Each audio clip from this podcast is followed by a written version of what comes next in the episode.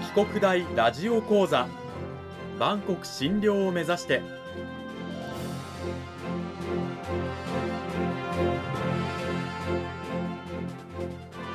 番組タイトルにあるバンコク診療とは世界の架け橋を意味する言葉です。この番組はアジアの十字路に位置するここ沖縄にある沖縄国際大学で日々どのような研究や教育が行われているのかを発信していく番組です。案内人はラジオ沖縄アナウンサー小橋川響が務めます。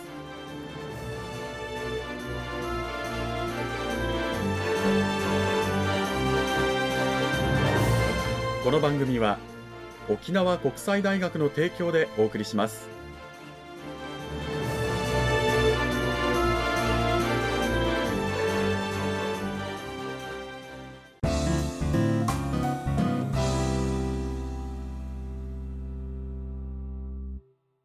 沖国大ラジオ講座先週に引き続き今週も沖縄国際大学法学部法律学科の西迫大輔先生を迎えてお送りします。西迫先生今週もよろしくお願いします。はい、よろしくお願いします。講義タイトルは統治から考える感染症ミシェル・フーコーの哲学を手がかりにと題してお送りしていきたいと思います。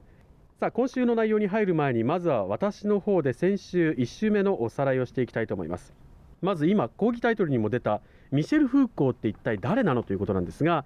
ミシェル・フーコーというのは20世紀フランスを代表する哲学者でいろんな概念を生み出したんですけれどもそんな中でも代表的なものが権力そして統治性という概念です。で権力という、まあ、言葉自体はフーコー以前もあったということなんですがただフーコー以前は、まあ、力で人々を従わせるような、まあ、権力イコール暴力みたいな捉え方をされていたんですけれどもフーコーはそうではないと。権力というのはより巧妙で戦略的な力関係のゲームであると、まあ、暴力を伴わない言うことの聞かせ方もあったりしますよねっていうことで例に出されたのが看守と囚人。まあ、監視はただ巡回して囚人たちの様子を見てるだけですけれど囚人たちはまあいつ見られてるかわからないから自分を律したりとか行動を制限されたりあるいは行動を導かれたりとかいうことをしていますよねということでした。さあそしてフーコーが提唱したもう一つ統治性という概念なんですが権力が人と人との力関係を考察するものだったのに対して統治性というのは権力を含むより幅広い概念、まあ、個人や集団の行為を導く様式、まあ、権力より幅広い概念ですよ。例えば政府と人口みたいな感じでね、えー、人と人というよりもっと大きなものなんです。それが統治性ということなんですが、まあ、フーコーが考察しようとしている権力や統治性というのは要するに何かが何かを意図通りにコントロールしようとすることという部分で共通してますよね。ということ。でそんなフーコーなんですが感染症のコントロールに対しての統治性というものに対して非常にあの興味関心を持っていたということなんですね。でフーコーというのは感染症をね抑えるためのこの統治性に関して安全のメカニズムの3タイプを提唱していましたそれがハンセン病と追放ペストと起立天然痘と予防接種というものだったんですがじゃあそれは何なのかということで先週が終わりました。さあ今の振り返りおさらいのね踏まえた上で西迫先生今週はどういったお話を聞かせてくださるのか教えてください。はい。今週は、えーと、今言ったそのハンセン病とペストと天然痘ですね。の3つのそのコントロールについてお話しします。はいあのまず最初にハンセン病と追放。どういった意味なんでしょうか？詳しく教えてくださいはい、ハンセン病というのはヨーロッパではかなり古くから知られている感染症で13世紀から14世紀にかなり大流行をしまして各地にラインという、まあ、収容施設ができてそこに感染病者たちが収容されていたということです。大体2000箇所ぐらいあったということでかなり多くの人がハンセン病にかかったということです、うん、こういった処置にフーコーというのはこの統治の技法どういうものをこう見出していたんでしょうか？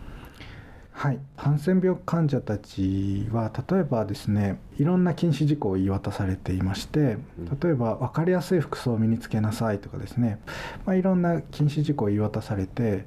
街の中に入ることはできるんだけれども接触してはいけない交流を持ってはいけないというようなことをまあ言い渡されていました。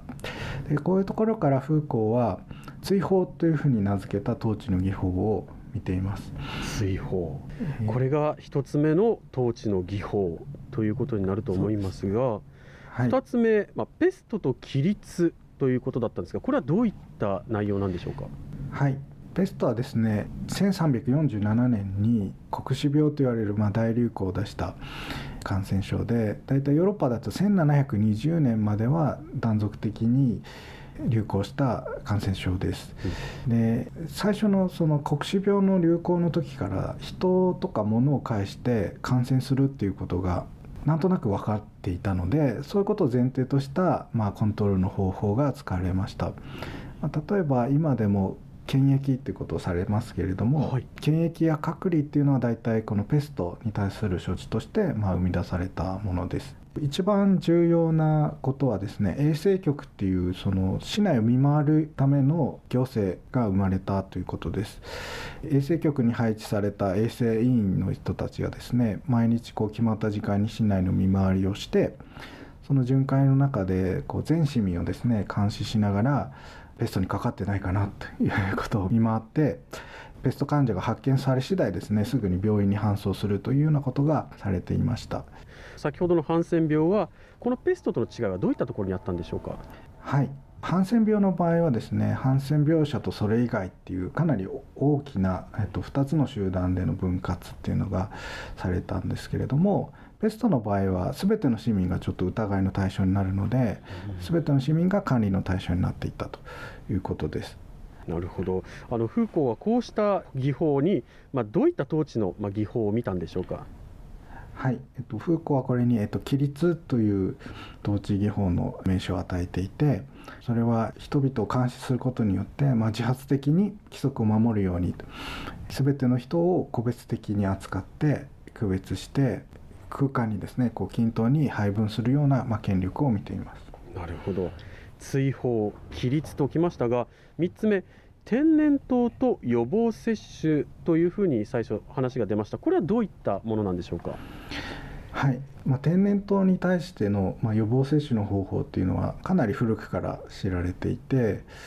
まあ、民間療法なんですけれども一度かかるともう二度とかからないということを利用してですね、まあ、わざと天然痘を移すと、まあ、あまり症状が大きく出ないような弱毒性の天然痘をまあ残しておいてそれを子供から子供に移すというような方法がトルコとか中国で、えっと、古くから伝わっていてそれがヨーロッパに、えっと、入ってくるのが、まあ、16世紀ぐらいということです。フーコーはこうした処置、まあ、人工的に移すとかね病気を天然痘を移すっていう処置にどういった統治の技法を見たんでしょうか？はい、えっと、フーコーは安全装置っていう言葉を与えてるんですけれどもこれはまあペストとかハンセン病とは全く違うようなやり方で人口をですね統計的に考えて人工的に許容な範囲であれば、まあ、介入するというような形でリスク計算をして介入するという新しい方法の、まあ、統治を見ています。なるほど安全装置というのは要するにこのリスクを最小限に抑えるための方法ということでここまでリスクを許容するという感じで理解すればいいんでしょうか？そうですねこの予防接種の議論以降ですね人口っていう新しい対象が出てきて何人までなら大丈夫っていうどのぐらいのリスクなら大丈夫というような形でデータからですね未来を予測して、まあ、出来事を重要可能な限度内で維持するという新しい統治方法が生まれました、まあ、もう少し簡単に言うと一定の利病率ならいいと。一定の死亡率ならいいと。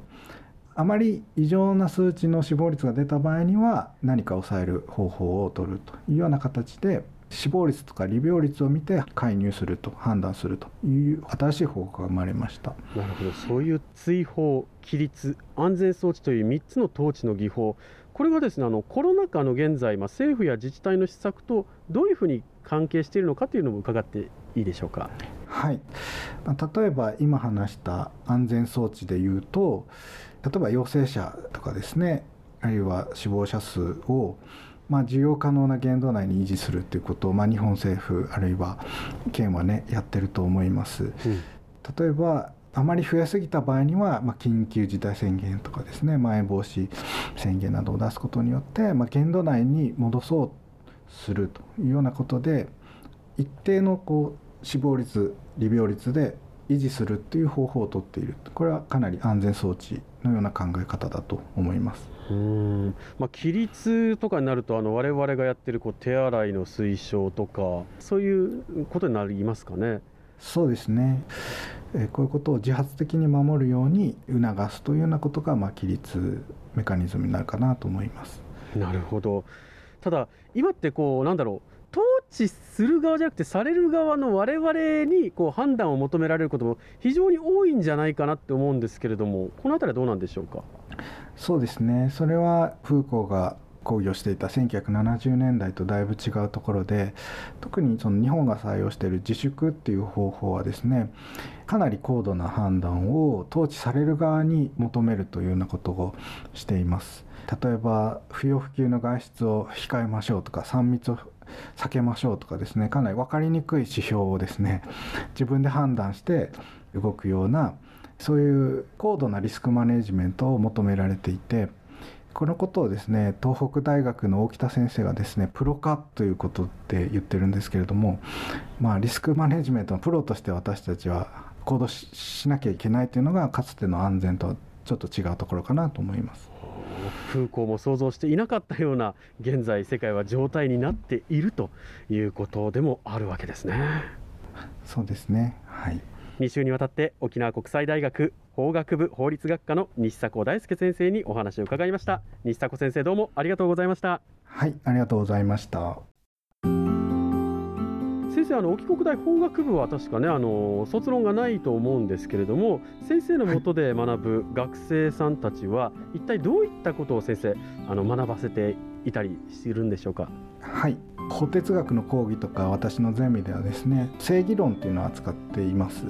で正義論っていうのは、まあ、究極の二択じゃないですけれども A と B のどちらが正しいのかということを、まあ、悩んで考えて考えてっていう まあそういうまあ、ゼミや授業になっています。ぜひねそういうことでもっともっと悩みたいっていうね、えー、方とかですね。あるいはあの法哲学とか法史学法思想史といったものに興味があるという方、まあ、今回の話を聞いてねそういったものが現代にも当てはまるということがよく分かったと思いますけれどもそういうものを学びたいという方は沖国大の西迫先生の研究室のドア叩いてみてください。2週にわたって西迫先生本当にどうもありがとうございました。はいありがとうございました